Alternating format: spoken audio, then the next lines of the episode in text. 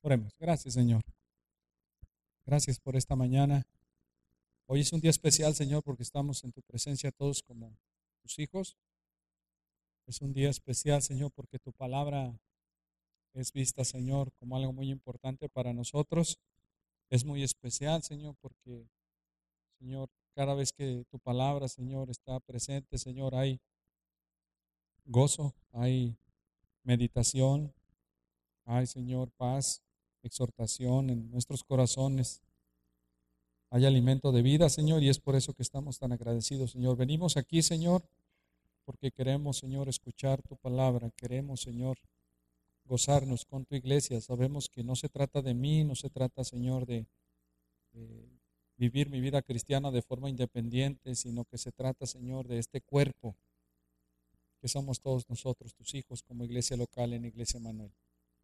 Gracias, Señor, por la vida de mis hermanos, hermanas, Señor, y por aquellos que escucharán la predicación eh, vía electrónica, Señor. Bendíceles. Habla, Señor, también a cada uno de tus hijos, Señor, alrededor de la Iglesia Universal. En el nombre de Jesús oramos. Amén. Primera de Corintios capítulo 10. Primera de Corintios, gracias, capítulo 10. Nos recuerda el tema que mencionamos la semana pasada. Primera a los Corintios capítulo 10. Dice la palabra de Dios allí en los versículos, dice la palabra de Dios 11, 12, inclusive si nosotros podemos ver en el versículo 6, dice el verso 6, mas estas cosas sucedieron como ejemplos para nosotros para que no codiciemos cosas malas como ellos codiciaron. Y estas cosas, dice el versículo 11, les acontecieron como ejemplo y están escritas para amonestaros a nosotros, a quienes han alcanzado los fines de los siglos. Así que el que piensa estar firme, mire que no caiga.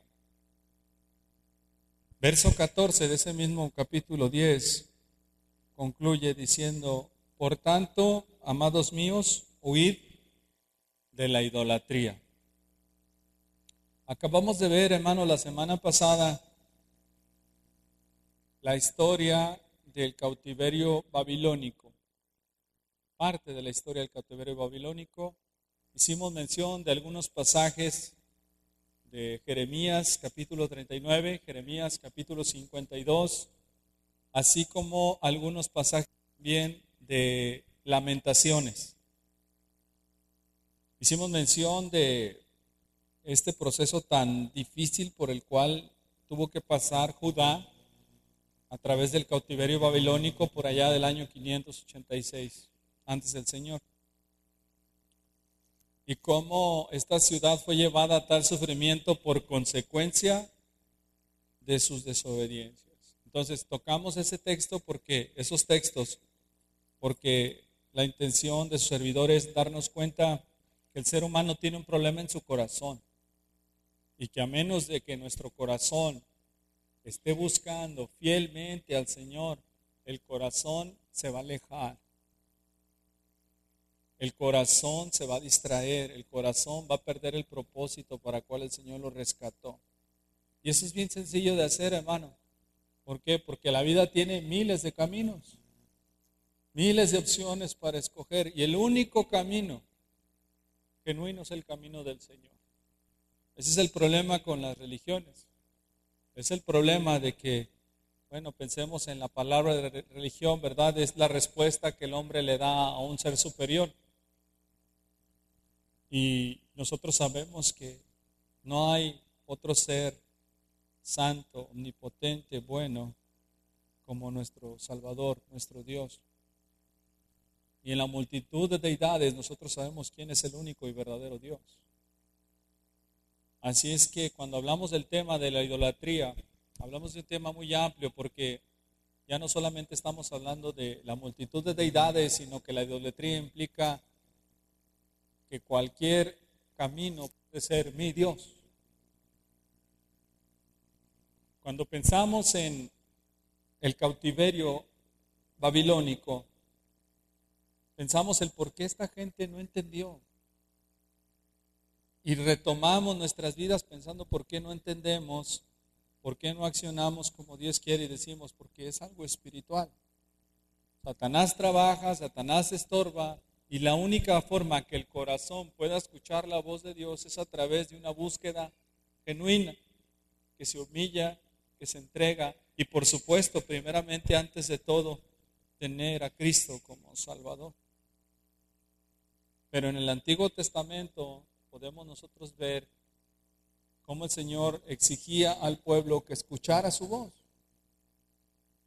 que se atendiera a la voz de sus profetas, en este caso el profeta Jeremías, y se amonestaba la palabra de Dios al pueblo, se amonestaba al rey que era el responsable de esto, pero el rey no quería escuchar. Y dice la palabra de Dios entonces que ellos no escucharon y el Señor permitió entonces que el castigo, hermanos. Ellos estaban tan confiados porque estaban en Jerusalén y estaban tan a gusto. ¿Por qué? Porque ahí tenían lo que necesitaban y porque no era nada sencillo que a ellos lo sacaran de su confort, de su comodidad. Era impensable para ellos que un ejército pudiera atravesar esas murallas. Y podemos ver, hermanos, que su corazón idólatra, que ese es uno de los grandes problemas de no solamente de Israel, hermanos, sino del ser humano, hace de cualquier medio, objeto o deidad pagana su Dios.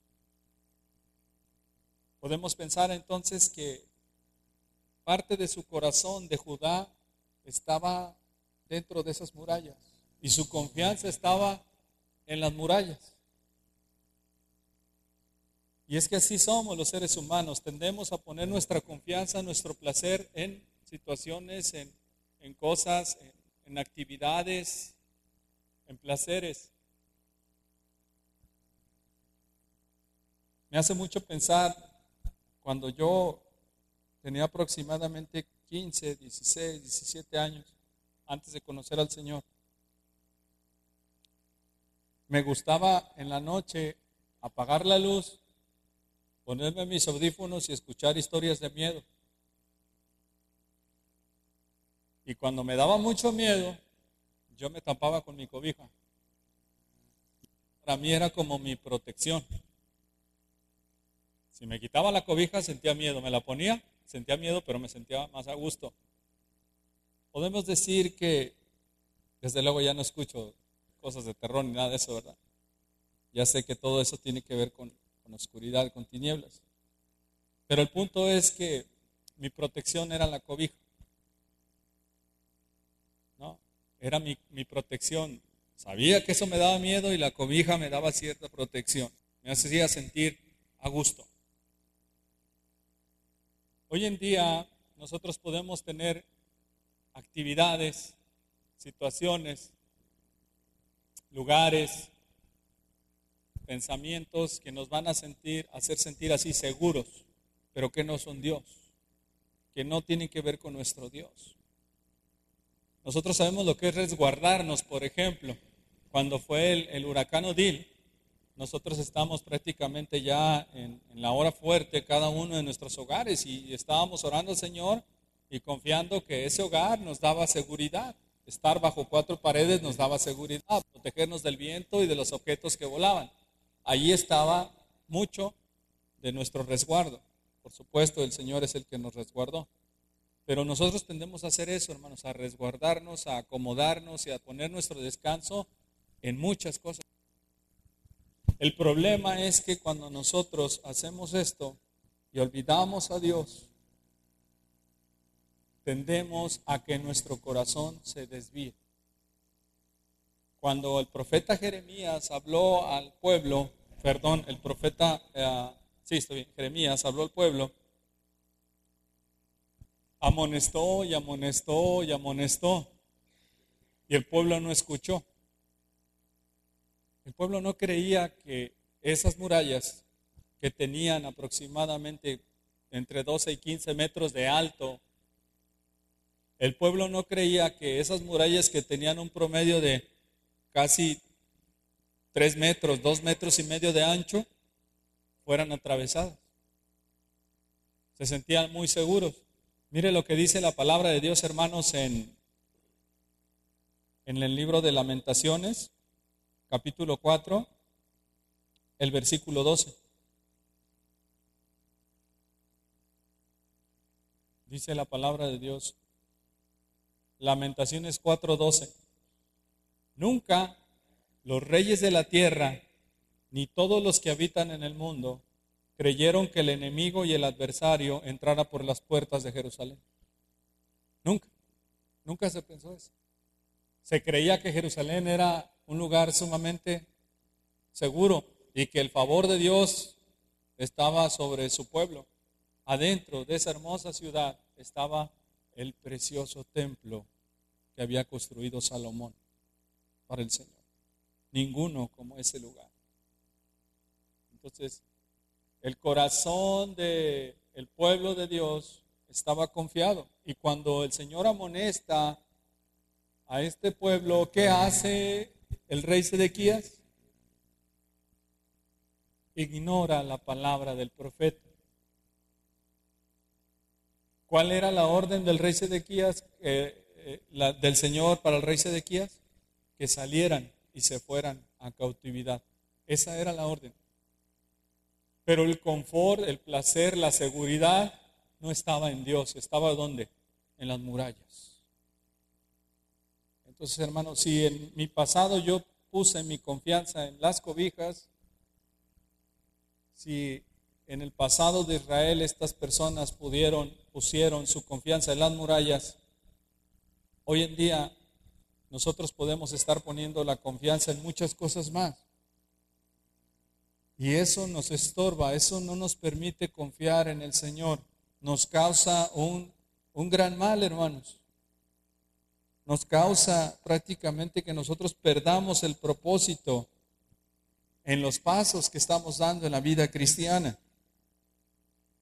Cuando nosotros vemos este asunto de la idolatría, nos damos cuenta que es algo espiritual y que en 1 Corintios capítulo 10 nos dice que estas cosas sucedieron para ejemplo.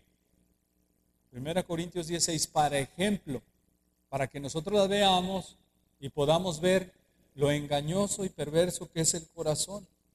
Cuando el corazón se siente contento, se siente a gusto o se siente cansado, tiende a hacer locuras, hermanos. Locuras que van a traer problemas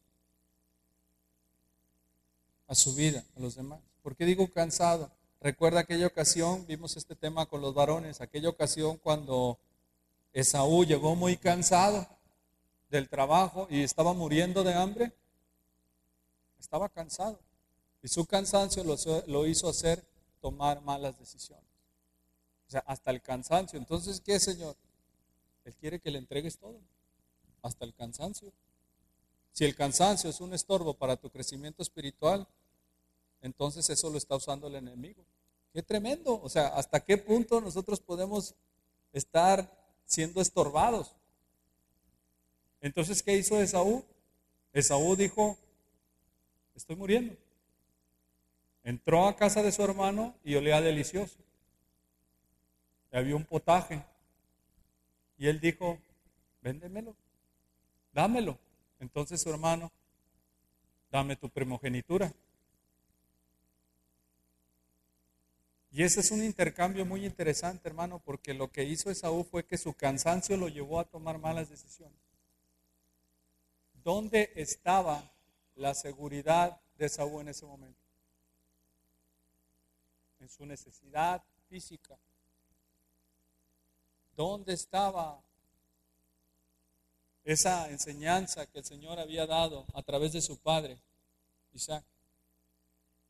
Para despreciar algo tan grande como una primogenitura, hermanos. ¿Dónde estaba su corazón? Cansado, desfalleciendo. Entonces, ¿el fin justifica los medios, hermanos? Podemos decir que se vale cuando estoy cansado cometer locuras, se vale cuando no tengo fuerzas despreciar las cosas del Señor. Esaú lo hizo. Y entonces Jacob, el aprovechado, el suplantador, el engañador, ese es su nombre, ese es su significado, tomó ocasión para decirle, júramelo. Y Esaú le dijo. Comió del potaje, se sació, pero terminó pagando las consecuencias. Su cansancio tuvo descanso, fíjese qué rico, y logró lo que su carne quiso. Y es así cuando nosotros sufrimos.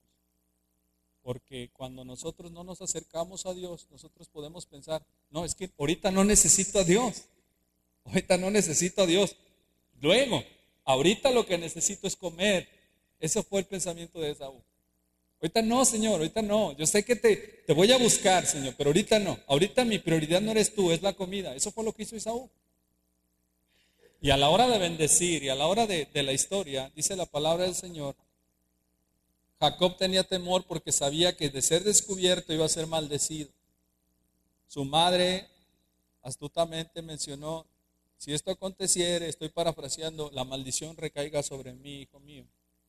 Y vemos todo el plan, el propósito, y entonces el padre bendice a Jacob. Salido Jacob, entra Esaú, aquí está lo que pediste, padre, he traído la casa que te gusta, el guisado que tanto ¿Te agrada?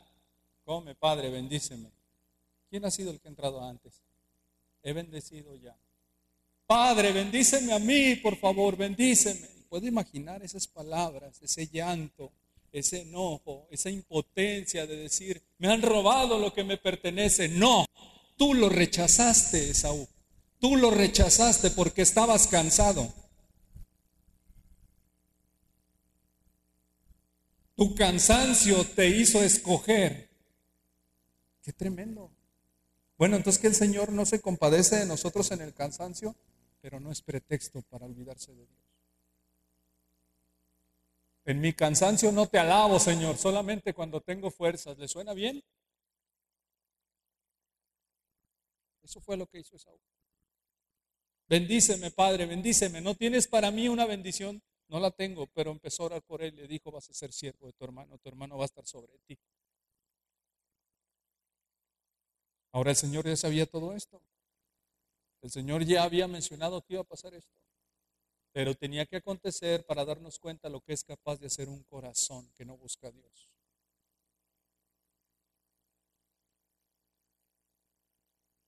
¿Cuál fue la idolatría de Saúl? Su vigor, cansancio, su bienestar, el sentirse bien. No precisamente fue su Dios. La idolatría, la comida. Ese fue su ídolo. Cambió al Señor su primogenitura por un potaje. ¿Cómo podemos cambiar al Señor nosotros así? Es impensable. La seguridad de Saúl estaba en el alimento. la seguridad mía en mis cobijas. Porque en ese tiempo sí me daba miedo, hermanos. Y me tapaba y decía, ya estoy más tranquilo. Yo no sé por qué ese sufrimiento, ¿verdad? Qué, qué barbaridad. Decisiones que uno toma erróneamente en el pasado. Pues Jerusalén, a pesar de escuchar la voz de Dios, estaba poniendo su confianza en las murallas. a pesar de saber lo que iba a pasar, ponía su confianza en la ciudad. Se sentía segura. Y esto es una gran enseñanza para todos nosotros, mis queridos hermanos, porque la palabra de Dios nos recuerda que estas cosas sucedieron como ejemplos para nosotros, para que podamos atender y no codiciar cosas malas, dice el versículo 6. ¿Qué es malo? No precisamente se refiere a lo pecaminoso en sí, hermanos, sino a aquello que no produce y está encaminado a la gloria de Dios. Mas estas cosas sucedieron como ejemplos para nosotros, para que no codiciemos cosas malas como ellos codiciaron. Ni seáis idólatras como algunos de ellos, según es escrito, se sentó el pueblo a comer y a beber y se levantó a jugar. Verso 11, Y estas cosas les acontecieron como ejemplo y están escritas para amonestarnos a nosotros, a quienes han alcanzado los fines de los siglos. Hermanos, la palabra del Señor había sido determinada sobre Judá. Quiero que vea ahora, vamos ahora a Lamentaciones capítulo 2, que es un pasaje que, que no vimos la semana anterior. Lamentaciones capítulo 2. Dice la palabra de Dios en el verso 17, Jehová ha hecho lo que tenía determinado, ha cumplido su palabra, la cual él había mandado desde tiempo antiguo, destruyó y no perdonó, y ha hecho que el enemigo se alegre sobre ti, y enalteció el poder de tus adversarios. El corazón de ellos clamaba al Señor, oh hija de Sión, echa lágrimas cual arroyo día y noche. No descanses, ni cesen las niñas de tus ojos. Levántate, da voces en la noche al comenzar las vigilias. Derrama como agua tu corazón ante la presencia del Señor. Alza tus manos a Él implorando la vida de tus pequeñitos que desfallecen de hambre en las entradas de todas las calles.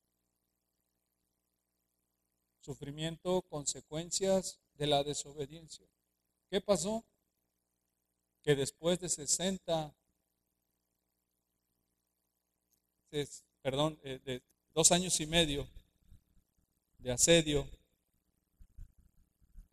sí, ciertamente, ¿verdad? 60 meses, se abrió una brecha en el muro. El muro, la seguridad, dejó de otorgar tranquilidad a Judá y entraron. Saquearon, abusaron de sus mujeres, tomaron a sus nobles, destruyeron todo. La seguridad terminó. Fueron esclavos de los babilonios. Lo que fue precioso ahora pasó a ser podredumbre. Lo que fue valorado y apreciado ahora era motivo de burla, de escarnio. Vea el capítulo 1, vaya a Lamentaciones capítulo 1, vea esta porción del versículo 1. ¿Cómo ha quedado sola la ciudad populosa? La grande entre las naciones se ha vuelto como viuda. La señora de provincias ha sido hecha tributaria, dice la palabra de Dios. Vea lo que dice el verso 6 desapareció la hija de, la hija de Sión toda su hermosura. Sus príncipes fueron como siervos que no hayan pasto y anduvieron sin fuerzas delante del perseguidor. Jerusalén, cuando cayó su pueblo en manos del enemigo y no hubo quien la ayudase, se acordó de los días de su aflicción y de sus rebeliones y de todas las cosas agradables que tuvo desde tiempos antiguos. Le miraron los enemigos y se burlaron de su caída.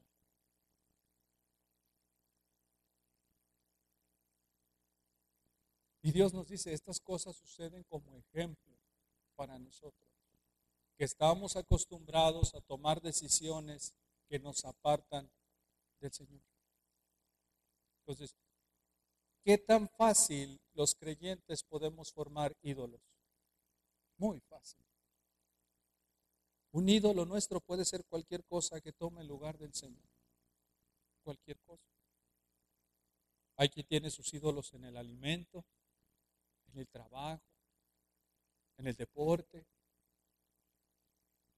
en cualquier actividad. Recuerdo que David Banda nos compartió una ocasión cuando él estaba recibiendo una enseñanza en un lugar de recuperación,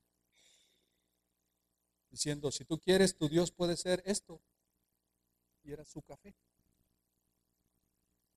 Este puede ser tu Dios si tú quieres. Y tú puedes poner tu confianza en este Dios. ¿Vieron el café? Es increíble cómo el ser humano puede poner su confianza en, en sus bienes, en su salud, es tremendo poder ver cómo el ser humano está totalmente engañado y acomodado, hermanos, en la vida y desentenderse de Dios. Pero también es ver maravilloso que la respuesta siempre estará y siempre será buscar al Señor de verdad. Cuando el Señor había determinado que esto ocurriera, también estaba dando una esperanza, hermanos. Había dado un tiempo para que esa cautividad terminara 70 años. Nada más. Imagínense, 70 años de cautividad. Pero su fidelidad iba a estar ahí, a pesar del dolor. Así es que podemos nosotros descansar y ver que a pesar de nuestra infidelidad, siempre Dios será fiel. Mire lo que dice la palabra de Dios ahora en Lamentaciones capítulo 3, versículo 22. ¿Qué dice este pasaje? Vea, por favor, que a través de todo el dolor Dios nos habla y nos dice, por la misericordia de Jehová no hemos sido consumidos, porque nunca decayeron sus misericordias. O sea, el propósito de la palabra, hermano, no es hacernos sentir sumamente mal para que nosotros veamos, Dios, gracias porque yo soy un gran pecador y tú eres santo. No, ese es el propósito en sí, hermanos, humillarnos nada más. Ese no es el propósito, el propósito es que nos demos cuenta cuán terrible es un corazón sin Dios. El problema no está en Dios, el problema soy yo. Ese es el problema. Y el propósito de Dios para quebrantar el pueblo no es gozarse y decir, mira cómo los castigo. No. El propósito es arrepiéntete Israel, arrepiéntete Judá, ven a mí. ¿Sabe qué es lo tremendo, hermano? Que el corazón del ser humano es tan duro, tan rebelde. Dice la palabra de Dios que a, a pesar de que ocurran cosas tremendas, horribles, el ser humano rechaza buscar a Dios. Eso lo podemos ver nosotros en Romanos, por ejemplo, en Romanos capítulo 3. No hay bueno ni aún uno, dice la palabra de Dios.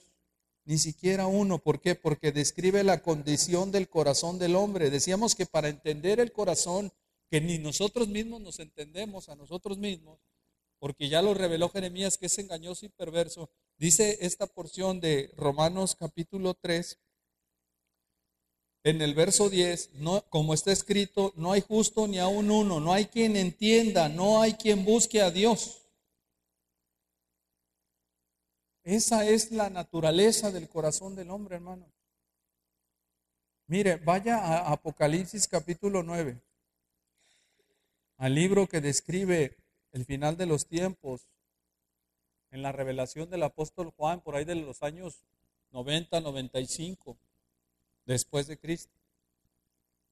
Dice la palabra de Dios en, en, Apocalipsis capítulo 9, después de la ira que se descarga, pero con, con gran terror y temblor en la tierra, hay que ver algo muy interesante, hermano. Todo lo que ve el apóstol Juan son figuras aquello que él ni siquiera conocía. O sea, muchas cosas que él vio a nosotros no nos acontecen. Entonces, quiero que usted imagine, por favor, cómo describiría el apóstol Juan un helicóptero. Si él no sabe qué es un helicóptero. Entonces, él está viendo algo que va a pasar en el futuro que ni siquiera se ha cumplido ahora y está describiendo con figuras este tipo de imágenes que él nos quiere dar a entender. Pero la descripción que se da aquí en Apocalipsis capítulo 9, dice en la palabra de Dios, verso 17, vamos a leer del 17 al 21, dice, así vi en visión los caballos y a sus jinetes, los cuales tenían corazas de fuego, de zafiro y de azufre, y las cabezas de los caballos eran como cabezas de leones, y de su boca salían fuego, humo y azufre. Por estas tres plagas fue muerta la tercera parte de los hombres, por el fuego, el humo y el azufre que salían de su boca. Pues el poder de los caballos estaba en su boca y en sus colas, porque sus colas semejantes a serpientes tenían cabezas y con ellas dañaban. Y los otros hombres que no fueron muertos con estas plagas, ni aun así se arrepintieron de sus obras, ni dejaron de adorar a los demonios y a las imágenes de oro, de plata, de bronce, de piedra y de madera, las cuales no pueden ver, ni oír, ni andar. Verso 21, y no se arrepintieron de sus homicidios, ni de sus hechicerías, ni de sus fornicaciones, ni de sus hurtos. Así es el corazón del ser humano. No quiero, no quiero y no quiero aunque la tierra tiemble, si yo digo no, es no. Así es el corazón del ser humano. Y estamos hablando de niveles donde la ira de Dios se está descargando sobre la tierra, hermano. ¿Qué nivel de rebeldía y de tiniebla espiritual es este que rechaza el arrepentimiento, que rechaza la aceptación, que rechaza la aceptación de un corazón que necesita a Dios? ¿Qué nivel de maldad es este? El pecado. Entonces la palabra de Dios lo que nos está diciendo, mis queridos hermanos, regresando a Lamentaciones capítulo 3, es que la misericordia del Señor está aquí. Y por la misericordia del Señor, el Señor no terminó con Judá, ni ha terminado con nosotros. Imagínese, hermano, que todo fuera como, por ejemplo, con Ananías y Zafira, que todo fuera así. ¿Qué hicieron Ananías y Zafira? Mintieron al Espíritu Santo. Vendieron y se quedaron con una parte y dijeron, vamos dando y vamos acordando, nada más tú y yo, que nadie sepa. Se presentaron, dieron y fueron juzgados. ¿Cuál fue lo que dictaminó esto? Pecado. ¿Qué fue su pecado? Desobedecieron, murieron. Muere Ananías, muere Zafira. Imagínense que esa fuera la medida para nosotros todos los días, hermanos. No, pues ya no estuviéramos aquí. Todos con el Señor. Si Ananías y Zafira, que es una predicación que tengo pendiente, si Ananías y Zafira, como creen algunos, fueran salvos, bueno, están con el Señor. Si no fueran salvos, sabemos dónde están. Pero lo importante es cómo nosotros queremos terminar nuestros días. Si nosotros queremos seguir viviendo así o queremos que aún con este corazón lo doblegue la palabra del Señor. La única forma de doblegar el corazón, el orgullo, el carácter, la idolatría, es Dios alumbrando en ti y en mí, quebrantando. Y por eso dice la palabra de Dios en Jeremías 3:22, por la misericordia de Jehová no hemos sido consumidos, porque nunca decayeron sus misericordias. Lamentaciones 3:22. ¿Cada cuándo puedo confiar en las misericordias del Señor, hermano? Dice la palabra en el siguiente texto, nuevas son cada mañana. Hay esperanza de vida. Si en el pasado yo he sido un rebelde, un indiferente a las cosas de Dios, si en el pasado mi seguridad está en cualquier medio que no sea Cristo, la misericordia de Dios es nueva para ti, para mí, cada mañana. Y mire qué interesante porque la palabra describe, mi porción es Jehová, verso 24, dijo mi alma, por tanto en él esperaré, dice el profeta Jeremías. Bueno es, esperar, bueno es Jehová a los que en él esperan, al alma que le busca. Verso 26. Bueno es esperar en silencio la salvación del Señor. Verso 28. Que se siente solo y calle, porque es Dios quien se lo impuso. Ponga su boca en el polvo por si aún hay esperanza. Ponga su boca en el polvo. ¿Cómo indica la posición de oración de quebrantamiento, hermanos? ¿Cómo está un corazón que está poniendo su boca en el polvo, hermano? Quebrantado, humillado. Y dice la palabra de Dios, dé la mejilla al que le hiere y sea colmado de afrentas, porque el Señor no desecha para siempre. Antes, si aflige, también se compadece según la multitud de sus misericordias.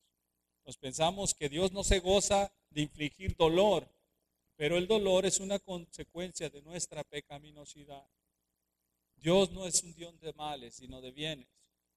pero utiliza, en este caso los babilonios, para quebrantar los corazones de los hebreos. Y a su tiempo Dios también quebranta el corazón del rey de Babilonia. Y así sucesivamente. Él usa, Él hace lo que Él quiere. Él es soberano.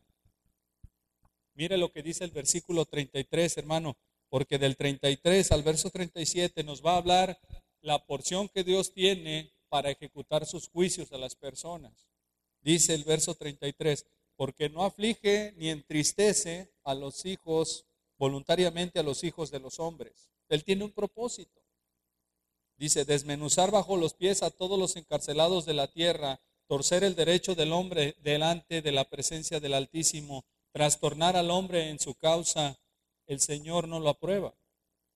Es decir, el Señor no es causante de males, hermanos. Esto es por causa, consecuencia de la desobediencia de Judá. Dice el verso 37, ¿quién será aquel que diga que sucedió algo que el Señor no mandó? De la boca del Altísimo no sale lo malo y lo bueno. Esta es una forma de Jeremías de entender el porqué de una situación tan terrible, tan lamentable. Es similar a lo que Job mencionó. ¿Aceptaremos lo bueno y no lo malo parte de Dios? Aún en el dolor, el Señor tiene un propósito divino, soberano.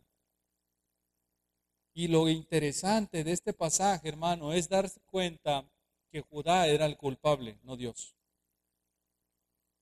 Lo maravilloso de este, de este pasaje es lo que también vamos a encontrar en los versos 39 al 42. Había dolor, sí, pero ¿por qué había dolor, hermanos? Por pecado. Estoy sufriendo, me siento mal, estoy angustiado, estoy enojado con la vida, estoy enojado conmigo, estoy enojado con la gente, no tengo gozo, estoy vacío, me siento mal, Cristo no me llena. ¿Por qué?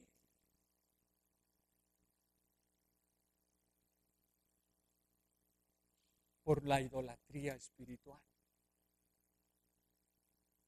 Porque queremos adorar a Dios un día y al otro día no porque queremos nosotros presentarnos solamente cuando el corazón me lo pide. Y no es así. Nos impacta mucho cómo el Señor nos lleva a entregarlo y entregarlo todo. Como lo que estamos mencionando. Algunas había pensado que hay que entregarle a Dios el cansancio. En el cansancio te adoro, Señor. Te adoro en el cansancio. ¿Por qué? Porque si antes mi cansancio me hacía no buscarte, ahora tú me lo has hecho ver. Y mi cansancio no va a ser estorbo para glorificar tu nombre. Quiero que piense, por favor, aquellas personas que nunca se acercaron al Señor porque estaban cansados. Y que cuando están delante de la presencia del Señor van a tratar de sacar todas sus actividades para decirle, Señor, es que Tú sabes todo lo que en México, cómo se trabaja, se vive al día, Señor. Señor, me pagan tanto. Si yo no voy a trabajar, no puedo llevar el pan. Si no llevo el pan, entonces mi gente sufre. Yo necesito estar en mi trabajo. Y tanto necesité en mi trabajo que nunca me acerqué a ti. ¿Y eso terminará en condenación? ¿Por qué? el Señor le va a decir, escrito está, no solo de pan vivirá el hombre. Ya te lo había dicho y tú no quisiste escuchar. Tú decidiste tomar una decisión, valorar más el pan que tu vida espiritual.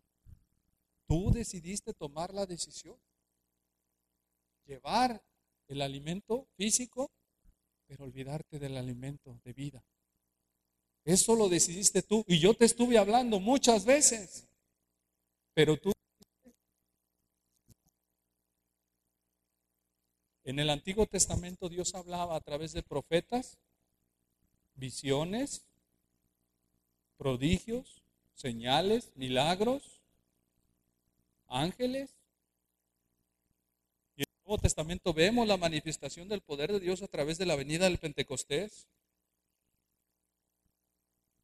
Vemos los milagros del Señor Jesús. Vemos lo que el Señor Jesús le permitió a los apóstoles para obrar también con el gran poder de Dios. Y cuando llegamos nosotros a la epístola a los hebreos vemos que ahora Dios nos habla a través del Hijo. Ya no tenemos profetas, ya no tenemos visiones, ya no tenemos mensajes de los ángeles. Así es que si no tenemos un Jeremías, no tenemos todo eso, ¿qué tenemos hoy? La palabra y a mi pastor. Mi responsabilidad es recibir la palabra y comparar la palabra que el pastor me da para que igual que los hermanos de Berea, escudriñaban para ver si lo que les decía el apóstol Pablo era verdad.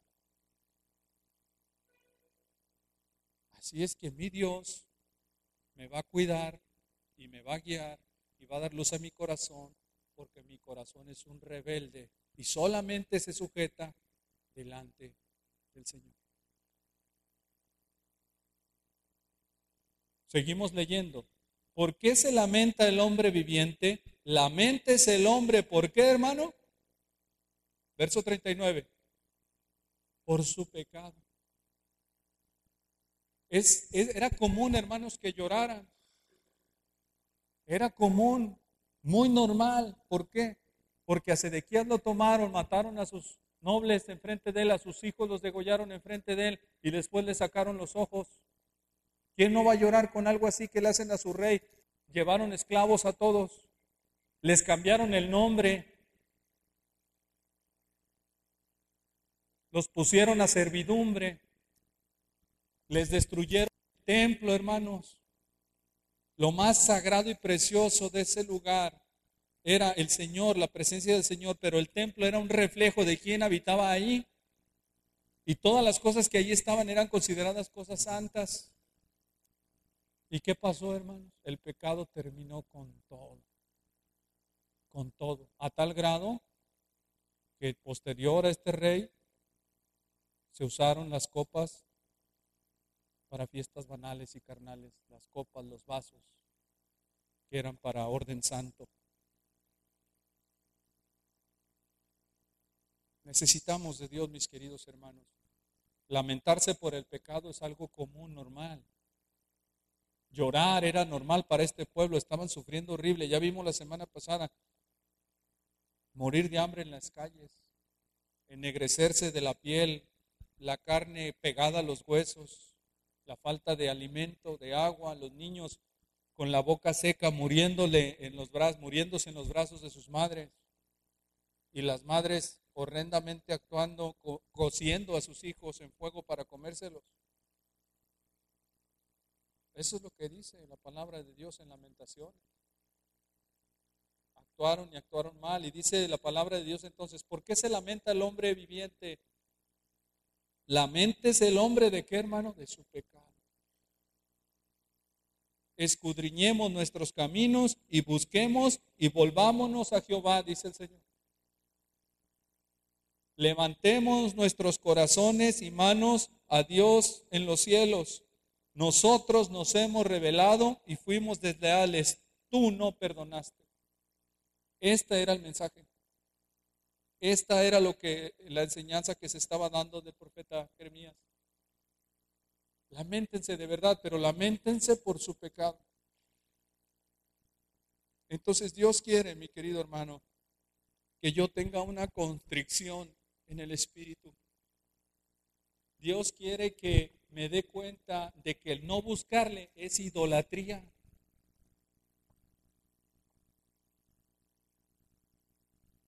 Dios quiere que yo no ponga pretextos para involucrarme en las cosas de Dios. Muchas ocasiones he visto mensajes que dan indirectamente algunos jovencitos por las presiones de la escuela muy fuertes. En la escuela nos traen a raya, no me diga, y se pone uno la cosa dura. Cuando vamos al seminario, aunque los profesores son accesibles en cierta manera, siempre hay una presión que hay con las, pues, con las tareas y todo, hermanos. Las presiones, los trabajos, todo. Siempre hay cosas que hacer. Y veo a los jóvenes tomando decisiones de no involucrarse en el Señor. ¿Por qué? Porque tienen muchas cosas que hacer. Y eso también es idolatría. No tener tiempo para el Señor es idolatría. ¿Por qué? porque mis actividades son más importantes que Dios. ¿Qué tengo que hacer?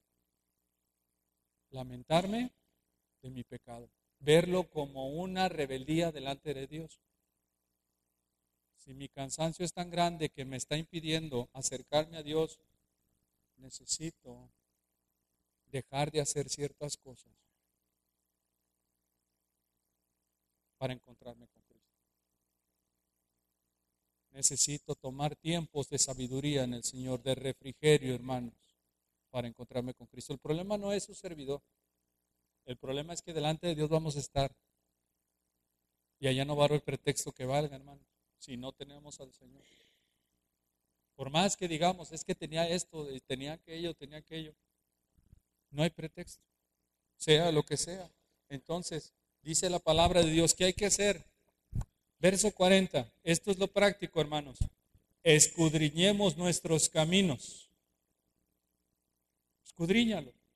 Ve la forma en cómo estás caminando y cuántos de esos pasos tienen un arrepentimiento genuino y una búsqueda del Señor. Dile a tu corazón que Dios manda, no tus emociones. Y sufre, sufre, llora, gime por nuestras rebeldías, nuestras iniquidades escudriñanos nuestros caminos, dice el Señor. Segundo, volvámonos a Jehová. Vuélvete al Señor. Vuélvete. Es tiempo de volver al Señor. Versículo 41. Levanta tu corazón y tus manos a Dios en los cielos. Eso es una muestra verdaderamente búsqueda del Señor. Reconoce, verso 42, tu rebelión tu deslealtad y que lo que estamos sufriendo muchas veces es por nuestras consecuencias, hermanos. Dios nos ama. Dios nos, nos está dando esto como ejemplo, hermanos. ¿Dónde está tu confianza? ¿De qué forma te estás dando cuenta que es necesario confiar en Dios, hermano? Jerusalén en sus murallas su servidor en el pasado, en su hogar ahí con la cobija. Esaú en la comida. ¿Dónde está tu confianza? ¿Dónde está esa idolatría que te está haciendo alejarte del Señor? Entrégate, entrégate de verdad. Humíllate delante de Dios. Arrepiéntate, búscale, porque las misericordias del Señor son nuevas cada mañana. El Señor es bueno. El Señor nos ama. Y el Señor realmente desea que sus hijos le glorifiquen, aún en este tiempo donde Judá estaba siendo llevado cautivo. Es impresionante, hermanos, es increíble. ¿Sabe qué se piensa? Cuando se llevan en, el, primer grupo a los, a los más nobles, a los de la realeza, ahí iba Daniel, ¿de acuerdo? Ahí va Daniel, correcto. Nosotros vamos al tiempo del Nuevo Testamento nos damos cuenta que había unos sabios de Oriente que estaban buscando acerca del nacimiento del Mesías, de la llegada del Mesías. Lo que se preguntan los teólogos es, ¿y a ellos quién les dijo de esto, siendo paganos, gentiles? ¿Quién les dijo a ellos? ¿Cómo ellos sabían? No hebreos. Es entendible que un hebreo sepa de las promesas del Mesías. Pero sabios de Oriente, paganos, ¿quién les dijo? Se cree que Daniel fue uno de estos hombres que Dios utilizó en Babilonia para mostrar lo que el Señor tenía para su pueblo. Entonces Dios es tan bueno que aún en el dolor Él está obrando. Qué maravilloso, qué precioso es Dios. Dios es tan bueno, hermanos, que Dios nos cuida, Dios nos ama, Dios nos protege. Y ahí está Jeremías, siendo libertado y llevado otra vez de decisión propia a irse a Jerusalén. Mientras Daniel estaba en Babilonia, Jeremías estaba acá en Jerusalén, sirviendo al Señor a pesar de su dolor. Hermano, cuidémonos entonces de la idolatría. Cuidémonos de esos pasos que estamos dando que nos dicen, yo estoy seguro aquí. ¿Por qué no buscas a Dios? Porque te sientes seguro. Ningún camino que no tenga que ver con Dios te va a dar seguridad de verdad. Así es que ten cuidado. Si tú confías en tu esposo o tu esposa más que en Dios, cuando el Señor se lleva a tu esposo, es entendible que haya dolor o a tu esposa, pero hay gente que pierde el sentido de la vida porque ¿quién era su esperanza, su seguridad? La pareja. Y no saben qué hacer. La vida pierde sentido completamente. ¿Por qué? Prácticamente su ídolo, ¿quién era? Su cónyuge. Sus bienes se quitan. Hay gente que se ha quitado la vida porque ha perdido los bienes. Gente que pierde el trabajo, pierde prácticamente toda esperanza. ¿Por qué? Eso era su Dios. Ten cuidado. Todo camino que no tiene que ver con Cristo, con la búsqueda del Señor, no nos va a traer un bienestar de verdad, hermano. No nos va a traer bendición. Así es que piensa, actúa siempre pensando en quién, en el Señor. Entonces, si viene a una actividad, yo de común en la carne, un minuto nada más. Si mi carne tiende a decir, no, eso no, no, eso no. De ahora en adelante piensa, es importante esto. Dado Dios con un propósito para beneficio mío y de mi familia, no le digas que no. Dile que sí. Y por otro lado, ¿esta actividad tiene que ver con Dios? No. ¿Le estoy dando prioridad a algo que no va a traer bendición? ¿Estoy abundando mucho tiempo en esto, pero nada bueno obra en mí? Déjalo. Déjalo. Tenemos que ser buscadores espirituales, hermano. Y ciertamente es bien común que se le reste valor a lo espiritual y que se le dé un valor más a lo material. ¿Por qué? Porque todo esto es a lo que estamos acostumbrados. Pero dale pasos de fe a tu vida cristiana al Señor y dile, Señor, quiero empezar a darle valor a lo espiritual. Aprecio, cuidado.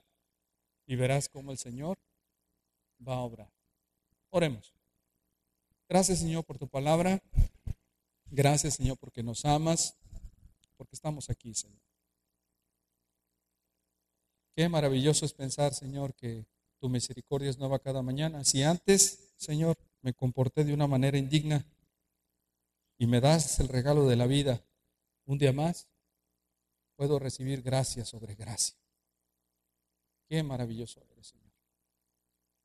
Permíteme, Señor, darme cuenta, Señor, de las decisiones que tomo y que yo sea llevado a tomar decisiones que tengan un beneficio espiritual para mi vida, la de mi familia, mis hermanos en Cristo, los que me rodean, Señor. Ten misericordia, Señor. Abre los ojos de nuestro entendimiento. Permíteme que tu palabra, Señor, llegue a mi corazón de verdad, con esa autoridad, con ese amor sobre mi vida espiritual, Señor. Gracias te doy. En el nombre de Jesús. Amén.